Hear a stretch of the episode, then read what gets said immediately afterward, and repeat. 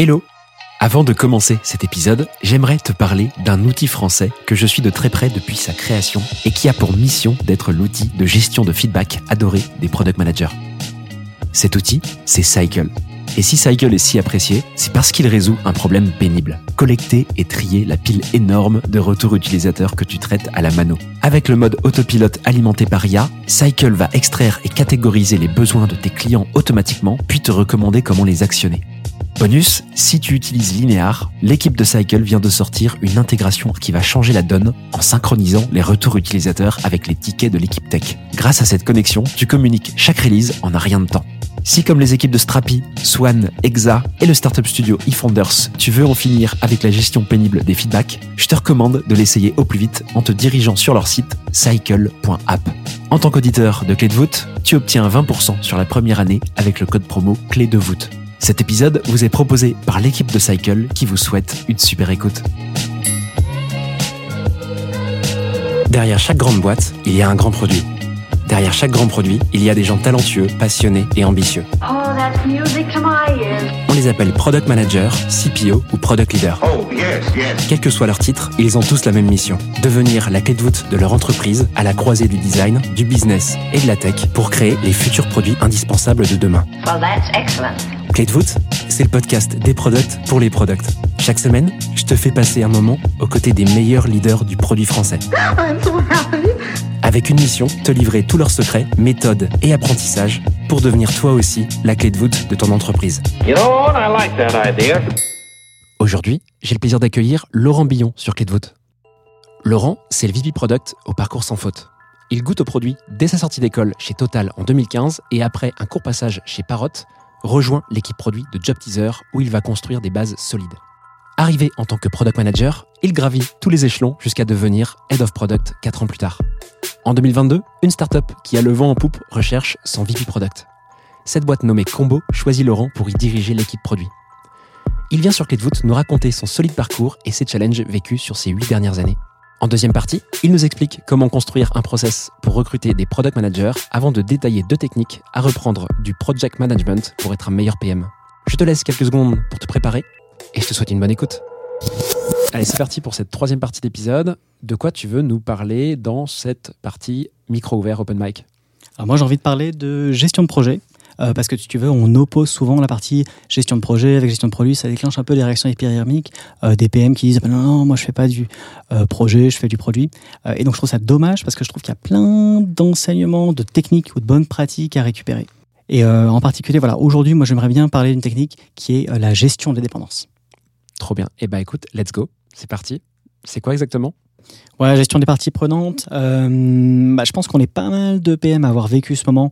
Tu vois, tu dois aller rentrer dans une réunion, présenter ta roadmap. Euh, tu as ton deck, il est nickel. Tu sais exactement ce que tu vas dire. Euh, tu montes les chiffres et tout. Il y a ton head-off. Et ben en fait, au bout de la slide 4, tout le monde a posé des questions. Euh, personne n'est aligné. Ça a complètement dégénéré. Et voilà, ça m'est ça m'est arrivé quelques fois dans le passé. Et ça, qu'est-ce que ça montre? Ça montre que tu n'as pas suffisamment euh, créé de collaboration avec les autres équipes. Donc en gestion de projet, on appelle ça la gestion des parties prenantes. C'est un peu barbare, c'est un petit peu top-down. Euh, et en réalité, ce que tu veux faire, c'est aller, comme je disais, un cran plus loin. Créer une collaboration entre tout le monde dans l'entreprise. Euh, mais il y a des basiques qui sont toujours utiles à reprendre. Ok, comme quoi par exemple? Déjà, le plus important, c'est d'oublier personne. Euh, et le mieux, bah, tu vois, tu peux noter sur un tableau. En startup, ça va assez vite. euh, parce que tu as finalement assez peu de parties prenantes. Mais dès que tu vas rentrer sur des grosses boîtes, bah, tu peux ajouter euh, d'autres équipes, le legal, les opérations. Et euh, quand tu as la tête dans le guidon, c'est assez facile d'oublier quelqu'un. Trop bien. Toi, comment tu fais un peu ce, comment tu fais pour t'en souvenir de ça et pour pour l'appliquer concrètement dans ton quotidien où ça fuse de partout euh, et te dire attends, faut que je revienne aux basiques du project management, faut pas que j'oublie ça, je fais la bêtise là en ce moment? Bah, au bout d'un moment, forcément, ça devient beaucoup plus naturel euh, parce que voilà, c'est vraiment dans le, dans le quotidien. Mais quand tu es un PM qui débute, justement, c'est assez facile en fait euh, d'être pris, comme je disais, la tête dans le guidon avec ton équipe. Il faut shipper ci, shipper ça. Encore une fois, se, se forcer à, à lever la tête, à aller regarder les autres équipes, créer, la, créer du lien. Une fois que tu as dressé cette liste là, qu'est-ce que tu en fais concrètement? Voilà, après, il faut pas que ce soit trop scolaire. Le plus important, c'est vraiment de noter, voilà, parmi ces différentes parties prenantes, en fonction des projets, eh ben, quels vont être un petit peu leurs besoins. Est-ce qu'il y a des choses qui sont importantes pour elles? Euh, Telle équipe qui a une deadline à respecter, euh, comprendre un petit peu euh, quelles sont leurs attentes et quelle est la dernière fois où tu es allé les voir? C'est assez facile de se retrouver, ben tiens, ça fait trois semaines que j'ai pas parlé à telle personne des sales, et en fait, ça met ton projet complètement à côté parce que tu avais oublié quelque chose. Donc ce que je retiens, c'est qu'il y a un travail d'empathie à faire aussi en interne. Euh, une fois que tu as développé vraiment cette empathie euh, avec tes utilisateurs, tes clients, euh, ce qui est quand même une des casquettes du PM, c'est aussi ce travail de d'animation, de, de, comment dire, d'entretien des relations avec les personnes, ça se fait aussi en interne avec tes équipes, quoi. Bah c'est ça, c'est quelque chose qui peut ne pas venir naturellement. Au bout d'un moment, ça vient naturellement, mais c'est assez facile d'oublier. Euh, ce qui est intéressant, c'est que le fait de faire cet exercice-là, ça te permet de euh, vraiment jauger quels sont les gens avec lesquels tu dois passer le plus de temps. Euh, voilà, si tu as une équipe qui dit OK, d'accord, j'ai compris ce que tu veux faire, pas de souci, tiens-le au courant, et eh ben voilà, tu peux te contenter de les tenir informés. Si en revanche, tu vois qu'il y a des trucs qui coincent parce qu'il y a des gros désaccords avec une autre équipe, et eh ben tu sais que c'est quelque chose sur lequel tu vas devoir être particulièrement vigilant. Également, ça te permet de trouver les bons alliés. Euh, tu vois, par exemple, parfois, c'est un peu difficile de promouvoir des projets qui ont des impacts plutôt long terme plutôt que des quick wins. En revanche, si euh, tu vois, tu as un CEO qui est convaincu de ta stratégie, eh ben, ça peut être vraiment quelqu'un sur lequel t'appuyer. De vraiment aller trouver les bons alliés euh, dans l'entreprise. Trop bien. Il y avait une deuxième technique que tu voulais nous parler, un deuxième angle entre le product et le projet. Ouais, quelque chose qui est super intéressant également, c'est la représentation des dépendances une des premières erreurs que j'ai pu faire en tant que PM, euh, c'est de considérer les opportunités euh, de manière complètement indépendante et séparée.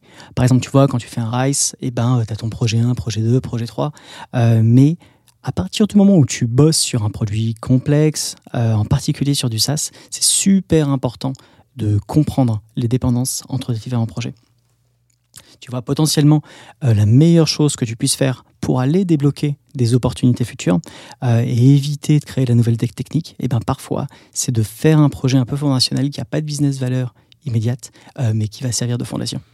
Trop bien quand on crée un produit complexe, et en particulier dans les logiciels SaaS, euh, c'est super important de comprendre les dépendances et les synergies entre projets. Euh, tu vois, potentiellement, la meilleure chose que tu puisses faire pour aller débloquer de nouvelles opportunités et éviter la dette, c'est parfois un projet qui n'a pas de valeur business immédiate, mais qui va poser les fondations pour la suite. Tu vois, par exemple, euh, nous, dans notre partie RH de notre système, on souhaite permettre à nos utilisateurs de gérer les contrats des salariés.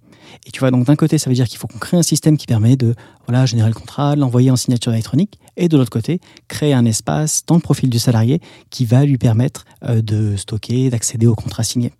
Et donc une bonne manière de représenter ça, euh, c'est de faire un schéma. Je pourrais partager un PDF si tu veux, pour que j'en vois un peu plus. Euh, mais voilà, donc là, là-dessus, bah, la fonctionnalité qui est de faire tout ce parcours de gestion de contrat, et eh ben, elle s'appuie sur deux dépendances signature électronique et euh, système de stockage. Trois boîtes, deux flèches. Déjà, ça c'est un truc qui est super sympa à faire en équipe, tu vois, avec tes développeurs, avec les gens business, euh, pour partager la même compréhension du projet, euh, décomposer les grandes initiatives en petites étapes. Et voilà, ça c'est vraiment un essentiel de, la gestion de projet. Tu as des gros trucs à faire, petite boîte, ça va déjà beaucoup mieux. Et euh, voilà, déjà sur une fonctionnalité peu complexe, ça te permet de montrer déjà pourquoi certains projets qui peuvent sembler simple, euh, en fait, prendre beaucoup plus de temps que prévu, parce que voilà, il y a euh, un composant technique qu'il faut améliorer avant, etc., etc. Euh, mais là où ça devient vraiment puissant, c'est quand tu commences à ajouter à ton schéma d'autres opportunités qui peut-être ont aucun rapport à celle-là. donc c'est là où, par exemple, tu vas t'apercevoir que ben, plusieurs fonctionnalités peuvent s'appuyer sur les mêmes dépendances. en particulier, tu vas avoir certains projets, certaines dépendances qui vont être des enablers, parce que ça veut dire qu'ils débloquent beaucoup de projets. Ceux-là, ils sont faciles à repérer, c'est ceux où tu as plein de flèches qui partent de ceux-là. Euh, et donc, pour revenir à mon exemple, tu vois, ce serait pas forcément pertinent de passer du temps à créer cet espace document complet uniquement pour signer les contrats signés. Mais tu vois, une fois que tu as ça, tu peux vraiment t'appuyer pour aller chercher de nouveaux use cases euh, qui, eux, vont permettre de décupler la valeur en créant des synergies. Par exemple, permettre au manager de s'assurer que le dossier d'un collaborateur est complet, avec tous les diplômes, les documents d'identité. Euh, lui permettre de transmettre des documents à son salarié, s'assurer qu'ils ont été lus, etc., etc. Le plus important, c'est que ça, ça va te permettre de faire les bons choix de conception avec ton équipe. Euh, puisqu'à terme, tu vas avoir plein de fonctionnalités qui vont s'appuyer sur ces enablers, tu sais que c'est des choses euh, que tu dois faire avec un gros niveau de qualité, un gros niveau de flexibilité, plutôt que de la rapidité. Donc, tu prends vraiment des meilleures décisions. Et au final, ce que tu vas avoir, ben, c'est un vrai plan de métro, des étapes parmi lesquelles tu peux passer pour aller au projet qui délivre euh, la valeur business que tu vas chercher. Et ainsi, tu peux aller trouver des poches de valeur au-delà des quickie win medium en plusieurs étapes. Ou alors au contraire, si jamais tu vois qu'il y a voilà, 3-4 dépendances pour arriver là où tu veux aller, eh ben, ça doit t'inciter à aller euh, trouver des raccourcis, d'autres manières de faire. Donc voilà, euh, représenter ces dépendances comme ça, moi, ça m'a vachement aidé en début de carrière pour voir les synergies entre fonctionnalités, mais ça a pris une, euh, une autre dimension quand tu passes head off ou CPO, où là, tu dois coordonner euh, les dépendances et les synergies entre les différentes équipes et différents produits. Bon bah trop bien. Écoute, merci beaucoup. Tu nous as fait un petit cours de project management là. Exactement. Et trop cool d'avoir vu ces parallèles. C'est vrai qu'on n'en parle pas beaucoup. On a tendance un peu à sais, à mettre de côté le project management parce qu'on se dit, euh, attends, ça c'est l'ancien monde. Mais euh, effectivement, ce que tu viens de dire, c'est, euh, je l'ai un peu appris là en live, c'est très vrai. c'est des choses qui, à mon avis, faut, faut les rappeler, faut s'en rappeler. C'est vachement important de, de, voir comme ça. C'est, très cool que tu aies donné cette vision.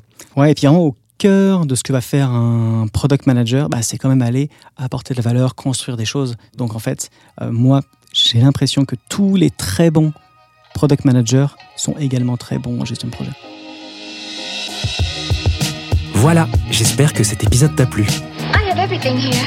Si c'est le cas, tu peux me soutenir de deux façons. Laisser 5 étoiles sur Apple Podcast ou Spotify et un petit commentaire, ou partager cet épisode à une personne de ton entourage. Oh, Je te remercie vraiment pour tes retours. C'est grâce à toi que j'améliore Clé de voûte pour le rendre utile à ton quotidien.